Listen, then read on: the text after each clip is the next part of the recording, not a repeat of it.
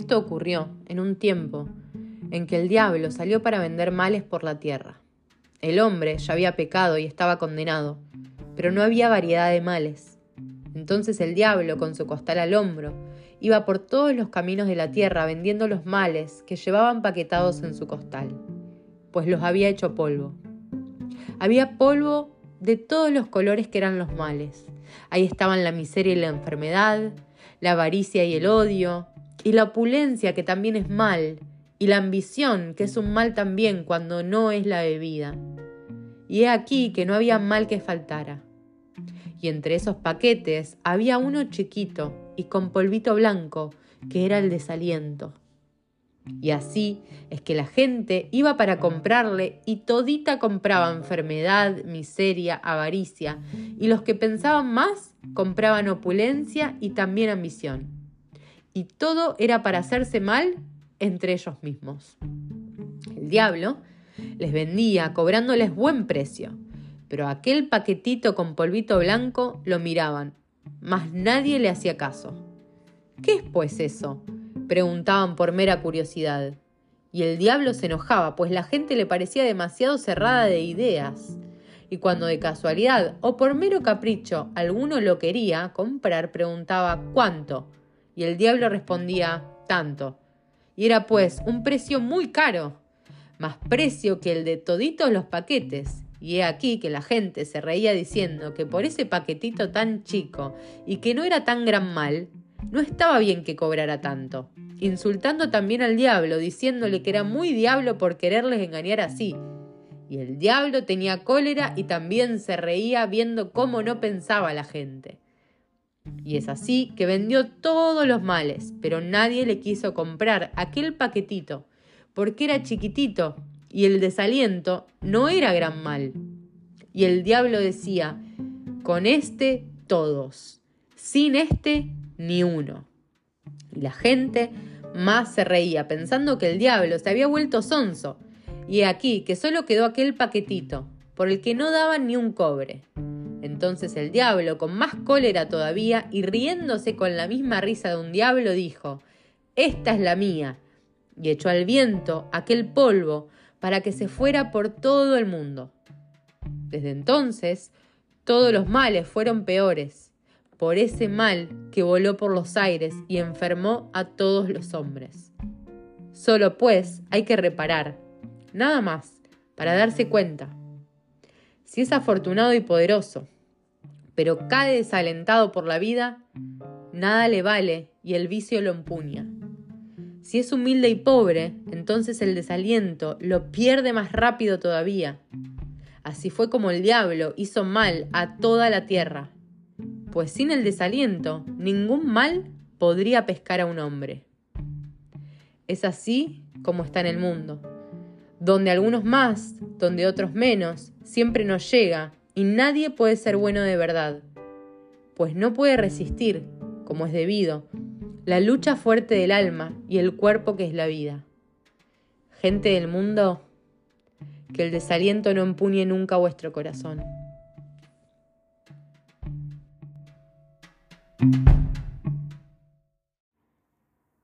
Bienvenidos a un nuevo episodio de Visión Acuariana. Espero que anden muy bien, que hayan limpiado, que hayan sacado cosas, que se hayan sacado cosas de, encima, eh, que hayan limpiado su cuerpo, su casa, sus relaciones. Em, me pueden mandar fotos si, es que limpiaron hacia alguna una parte de su casa. Y mm, Hoy tenía ganas de, hablar del diablo, de Lucifer, de, como del mal, porque mm, inspirada también en el libro de Napoleón Hill, Burlar al Diablo, que lo terminé en estos días. Y bueno, se llama Burlar al Diablo, o sea. Pero también me parece súper importante hablar de, cuál es eh, el mal e identificarlo. Porque obviamente que si no lo identificamos o que si lo tenemos asociado como con cosas buenas de la vida o con cosas bueno, pero es que somos humanos, bueno, y como que le metemos una excusa al lado, es muy difícil seguir adelante. Y por eso también este cuentito corto que les, que les leí sobre, sobre los males y que el desaliento hace que los males sean males, porque cualquier mal, si vos seguís adelante, si te enfrentás, si vas con la lucha, no, no pasa a ser tan mal. Pero claro, lo peor de todo es el desaliento. Qué feo ver a las personas que dejaron de vivir. Yo he visto muchas personas eh, de distintas edades, no tiene que ver con una edad en particular, eh, de distintas edades que ya te dicen, no, bueno, pero yo ya no, y ya, ya está, se han sentenciado que la vida ya no es más para ellos, porque no soñar más, no tener proyectos de vida, no pensar que, que cosas buenas te pueden pasar, es más o menos estar muerto en vida porque te conecta con, eso, con la muerte. Así que eh, espero que, que este episodio nos sirva a todos. Hoy hablo de esto, pero también siento mucho que me lo hablo a mí mientras estuve leyendo el libro. O sea, yo muchos años de mi vida estuve rondando eh, con el diablo al lado. Y entonces es una manera más de, de hablarme a mí. O sea, si te sirve escucharme mientras me hablo a mí, genial. Pero digo que no lo hablo desde un lugar de, de que hay, chicos, dense cuenta. No. Eh, me parece un temón. Y aparte que hay que estar atentos hasta el último día que estemos eh, en esta tierra. No, no son cosas que, que un día, ah, ya está, ya lo aprendí, sigo adelante. No se requiere humildad todos los días para rendirse y para estar en contacto. Bueno, ¿lo conocen a Napoleón Hill? Napoleón Hill escribió Piense y hágase rico, que es uno de los libros más vendidos de autoayuda y desarrollo personal. Em, el tipo este lo mandaron, lo mandaron, él también quería, ¿no?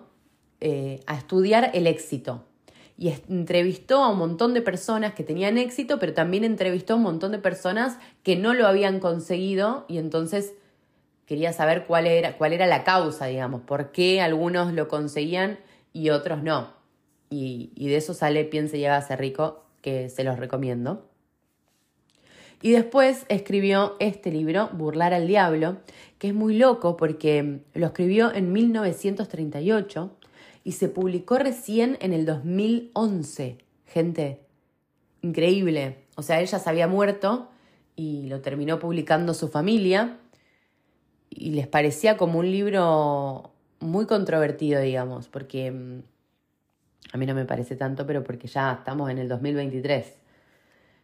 Pero lo entiendo porque si aún hoy todavía hay un montón de gente que no abre la boca y que no se anima a compartir eh, sus ideas y cosas que le pueden hacer bien a la humanidad por miedo a la crítica y a lo que le puedan eh, decir otros, es que aún todavía el diablo sigue presente. Pero claro, bueno, les parecía muy controversial porque habla de la escuela, de la enseñanza y habla de la religión como dos lugares, dos sistemas que ayudan al diablo y que hacen que las personas tengan la mente chiquita y que no puedan pensar.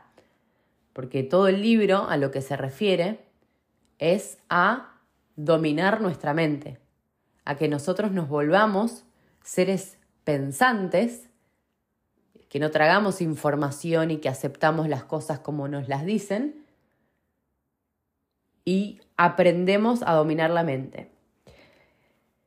Es un loco, es, muy, un loco es muy loco porque siento que, que me habló a mí durante todo el libro porque la, la primera cosa que nombra y que hace como una diferenciación es entre los indecisos y los no indecisos, las personas decididas. Y él habla de que los indecisos, que son según él, el 98% de la población no dominan su mente, o sea que están dominadas por el diablo. En este libro, él es como que le hace una entrevista, es una entrevista con el diablo. Está Napoleón Hill y el diablo que le contesta. Y, y obviamente que es como le contesta y le puede contestar porque es la parte del mal o no indecisa que todos tenemos adentro. O sea, yo la pude reconocer enseguida, yo me identifiqué enseguida. Como dije, sí, yo estuve dominada por el diablo y por el mal durante muchos años de mi vida. Y lo que más, más siento que me caracterizó a mí es eso, es la indecisión.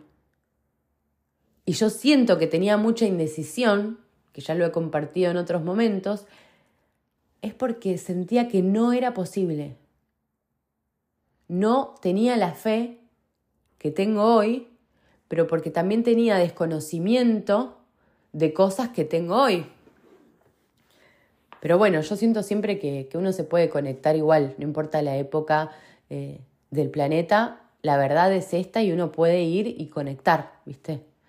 Antes no, no existían ciertos libros o lo que sea y la gente se conectaba igual, porque no se trata del afuera, sino del adentro. Bueno, y, y que es verdad, yo es como que quiero ser el ejemplo de sí, sí, es verdad, el diablo actúa a través de la indecisión porque te hace ir de una cosa a la otra y vos no terminás construyendo nada, eso te quita como mm, confianza en que sí podés y te va desgastando. Y entonces te llenas de pensamientos negativos, de claro, bueno, no, yo no puedo por esto, por esto, por esto. Y tenés un diálogo interno negativo. Hay personas que además de que sea un diálogo interno negativo, también lo tienen externo, obviamente, porque no, no lo puedes esconder. Y hay mucha gente que solo habla de cosas negativas. Y eso es que tienen el. están totalmente. Bueno, él le llama el compás hipnótico, que es cuando de tanto que lo hiciste con el paso del tiempo, esa negatividad, esos pensamientos, esas palabras negativas y que esos hábitos de indecisión, de dejar las cosas a medias, de no saber qué querés, de no saber a dónde vas, se va convirtiendo en tu programa subconsciente. Él le llama el compás hipnótico, que claro que con el tiempo ya estás, quedaste ahí hipnotizado, hipnotizado en el mal y estás tan seguro de que las cosas son así porque después abrís o el diario o abrís el teléfono y te encontrás con que tenés razón, porque mira todos los males que hay y entonces te alimentás de más mal. Y así un círculo infinito. No podemos estar en contacto con, con nuestra identidad poderosa y decidida si estamos leyendo cosas negativas, escuchando cosas negativas hace, mucho, hace mucha referencia entre el temor y la fe, ¿no? Caras de, de la misma moneda. O tenés fe, o actúas desde la fe, o actúas desde el temor. Y el temor o el miedo es la fe en lo negativo. La fe es esa certeza de que algo, de lo que va a suceder. Viste, vos todavía no lo viste, pero va a suceder. Y el temor es eso. Vos estás seguro de que va a suceder el mal. Em, bueno, y, le dice, ¿no? Durante toda la entrevista le pregunta al diablo que, que cómo es que actúa sobre los hombres. Y entonces le va diciendo, y bueno, hago esto, em, me meto en, en la religión y los hago temer, les hago tener miedo de Dios. Y habla todo el tiempo de que Dios, claro, es su contraparte, digamos y de que la gente con el tiempo le empezó a, temer a Dios y entonces ya ni siquiera les interesa hablar de Dios a las personas. O sea que todo lo tiene re fácil el diablo. Y yo pensaba, digo, qué loco porque esto lo escribió él hace un montón, pero podría ser algo totalmente actual. Y es re así. Y hay un montón de personas que por la religión y porque asociaron a Dios con la religión, con una cosa cerrada, no se acercan a Dios y siento que ese no acercarse a Dios trae consecuencias negativas, porque lo puedo ver. Veo de lo que hablan, veo lo que escuchan. Y es, si estás hablando de eso es que no crees en Dios, o por lo menos no crees en el Dios que yo consigo, que es súper poderoso que estamos bajo su gobierno, no bajo el gobierno de las excusas que puedas tener. no porque en este país, vos lo decís porque estás en otro país y esto y lo otro, y excusas y excusas y excusas para estar mal. Y la edad, todo. Me puse a reflexionar la, la verdad que seriamente y dije, ¿es nuestra tarea principal aprender cómo funcionamos? No hay ninguna razón para hablar negativamente. Nuestro subconsciente no entiende de quién estamos hablando, de quién no, no. Solo traga, traga, traga y obedece. Si vos estás hablando mal, con la única persona que se la va a agarrar tu subconsciente es con vos. Y eso con el tiempo, y cuando se vuelve el compás hipnótico, él también habla sobre el tiempo y cómo el tiempo termina termina cristalizando todo en nuestra vida y que si te la pasaste una vida de, de hablar y pensar mal, bueno, los resultados van a, van a estar a la vista. No importa la edad que tengas, la edad que no tengas, tu estado, cómo te sentís, lo que irradiás, va a estar a la vista. Y hay un montón de veces que yo escucho que es como que a la gente le da miedo decirle a otro,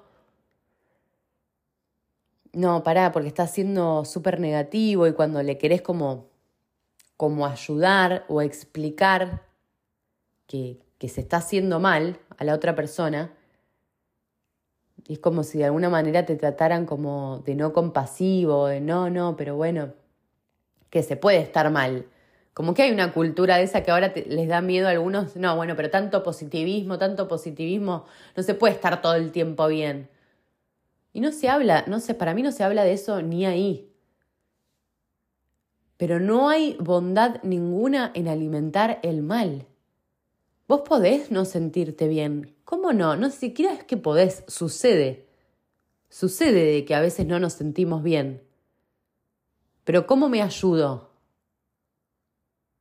Ese es el tema. Yo no veo ayuda. No veo que a las personas les haga bien generar un montón de excusas de que sí, sí, está bien, es verdad, vos no podés ser más feliz o no podés progresar o no podés, no podés estar con una persona mejor por el país donde estás. No, porque viste vos de la familia que, que tenés, te tenés que conformar con ese novio que tenés, porque ya está. No, una de las cosas por las que actúa el diablo es por el conformarse. Dice un montón de que mm, todas las personas que han llegado al éxito, fracasaron, es lo que más hicieron fue fracasar y que de donde más aprendieron fue eh, del fracaso, no del éxito. Porque se daban cuenta a través del fracaso cuestiones que tenían que modificar, acciones que tenían que cambiar, emociones que no los estaban ayudando. Y sin embargo, yo no sé cuántas veces fracasaste vos para alcanzar tu sueño. Pero si no fracasaste ninguna, quizás estemos un poco lejos porque hace falta. y de hecho, de hecho, todas las personas que, que se ponen a hacer cosas que le gustan y que están alineadas con quienes son y con lo que quieren ser, o que quieren tener una pareja, o que quieren recuperar su salud, no se sienten mal cuando lo están intentando, lo están haciendo, se están informando, están cambiando su vida, porque eso te da una fuerza bárbara, te lo puedo decir yo que lo, que lo vivo. Eso te da un, un autorrespeto hermosa. Porque se trata justamente de eso, cuando lo descubrís y decís, claro, yo me estaba envenenando eh, la mente. ¿Cómo me iba a sentir si pensaba solo mal, si tenía un diálogo interno súper pesado? Si tenía una mirada crítica. Y es por ahí donde el diablo actúa y deja a las personas eh, como sin fuerzas. Leí lo del desaliento porque realmente yo lo veo que genera un, una muerte en vida.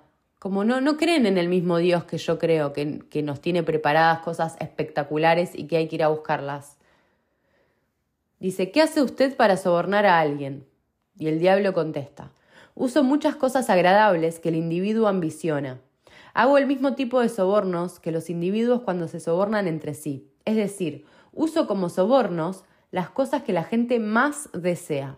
Mis mejores sobornos son amor, el anhelo por dar expresión al sexo, la codicia por dinero, la obsesión por apostar, la vanidad en los hombres, la egolatría en los hombres, el deseo por ser maestro de otros, el deseo por las bebidas intoxicantes y las drogas, el deseo por expresarse a través de palabras y actos, el deseo por imitar a otros, el deseo por perpetuar la vida después de la muerte, el deseo por ser un héroe o una heroína, el deseo por el alimento físico. Esos son algunos, por, por los medios de, por los que actúa el diablo,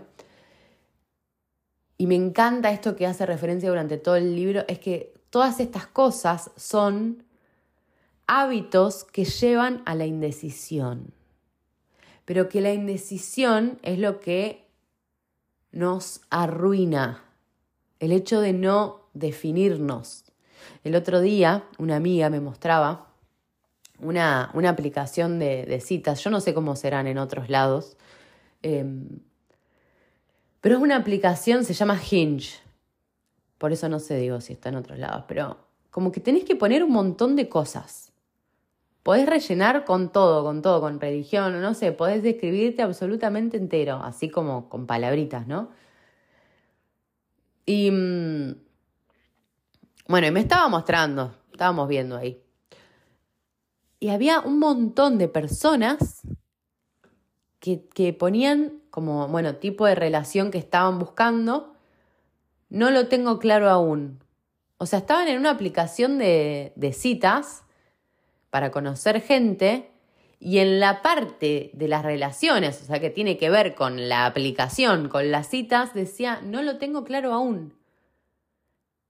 Pero me da risa y a la vez me parece terrible. Qué feo ni, aunque, eh, no sé, me parece, qué feo, qué, qué poco sexy. ¿Qué, ¿Qué puedes esperar? O sea, la indecisión trae solamente mal. ¿Cómo puedes? O sea, las relaciones se tratan mucho de confiar, ¿no? O sea, ya relacionarse con personas que no saben lo que quieren te hace mal. Otra de las cosas que, que el, que Napoleón Gil habla en este, en este libro sobre eso, sobre las personas que nos rodean y lo que estamos escuchando.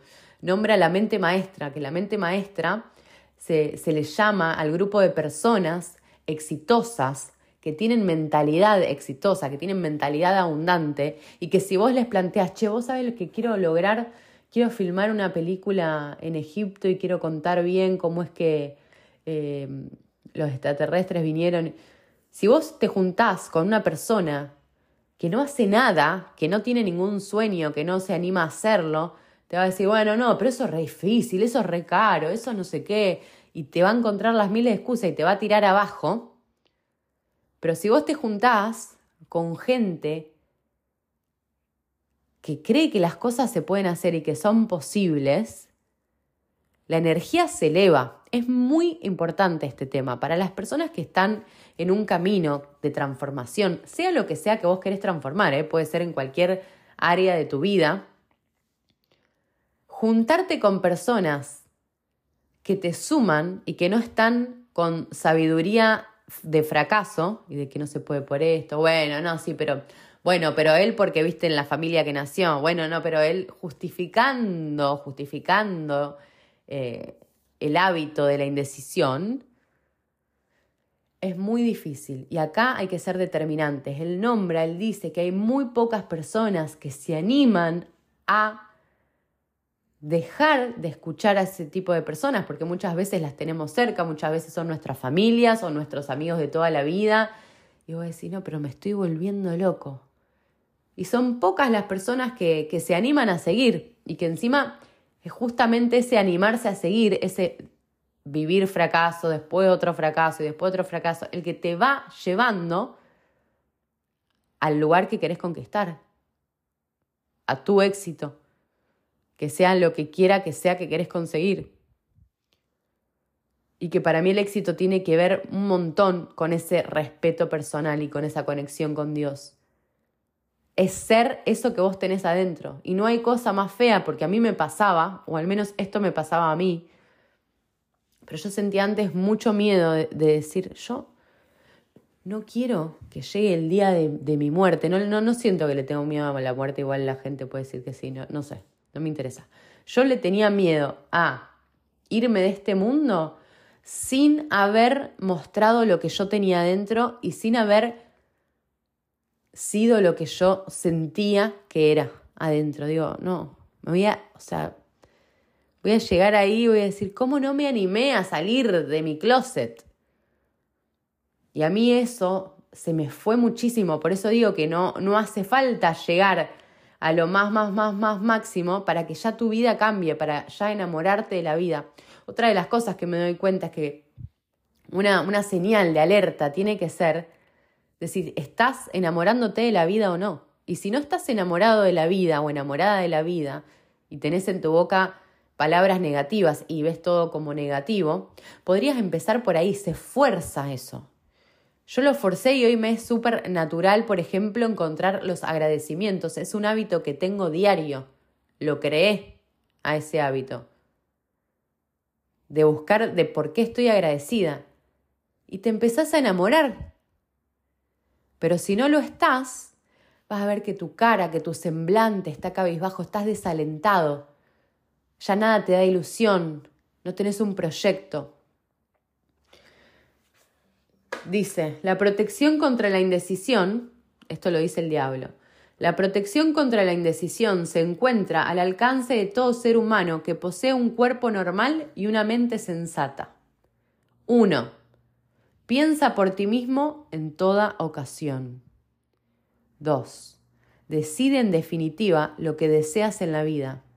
Crear después un plan para obtenerlo y estar dispuesto a sacrificar todo lo demás si es necesario, en vez de aceptar la derrota permanente.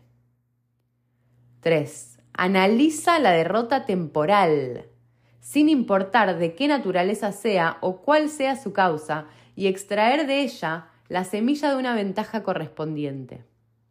4. Está dispuesto a prestar un servicio útil que sea equivalente al valor de todas las cosas materiales que exiges de la vida y prestar primero el servicio, dar, o sea, dar 5.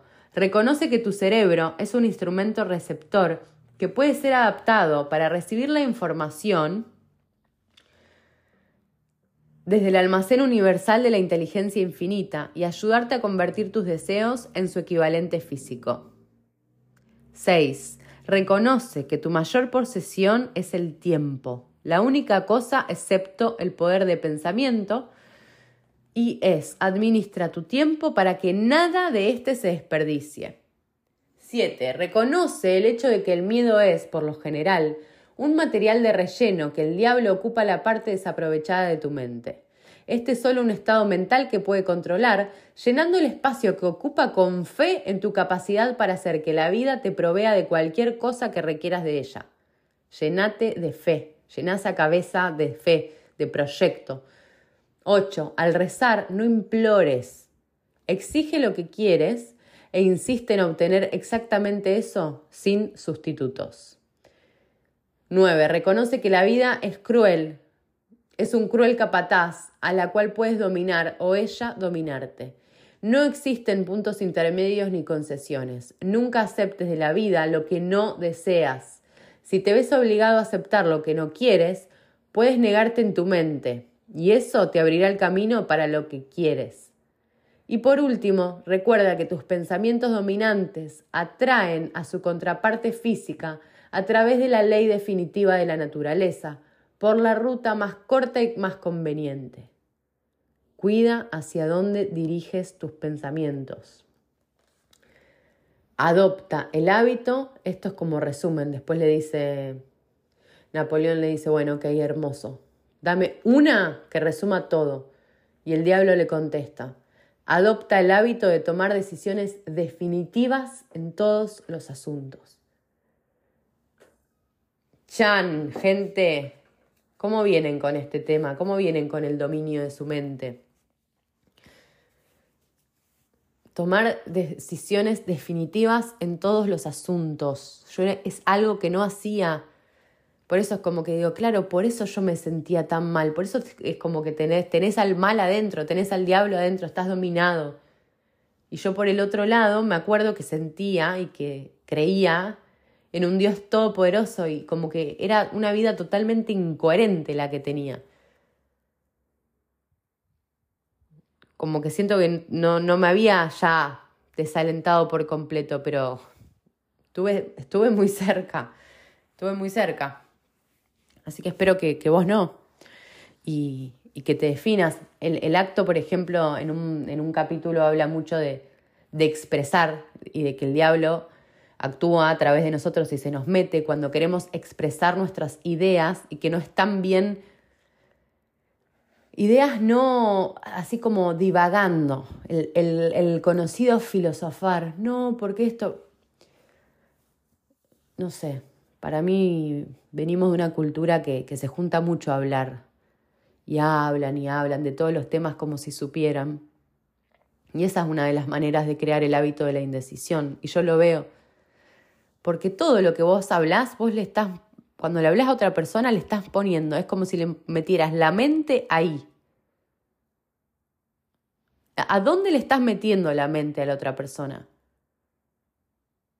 Y por eso es tan importante tener un propósito de vida, una cosa definida, que vos sabés a dónde querés ir, porque te es más fácil saber qué pensamiento necesitas, a dónde necesitas poner el dinero, necesitas de todo. Me acuerdo que cuando estuve en estos días, tuve un sueño mientras preparaba este episodio y mientras terminaba de leer este libro, tuve un sueño em, con el propósito, como con la importancia que tiene el propósito con esto y que tener un propósito te salva la vida de verdad, porque te acomoda todo, te dice con este sí, con este no, es como que se, se transforma en un, en un gran filtro y te da protección y me acuerdo, me acordé en el sueño de un libro que mm, es el monje que vendió su, su Ferrari, que lo leí hace bastante y que no lo tengo acá, entonces no puede chequear que sea eso. Pero me acuerdo, me parece que viene de ese libro lo del propósito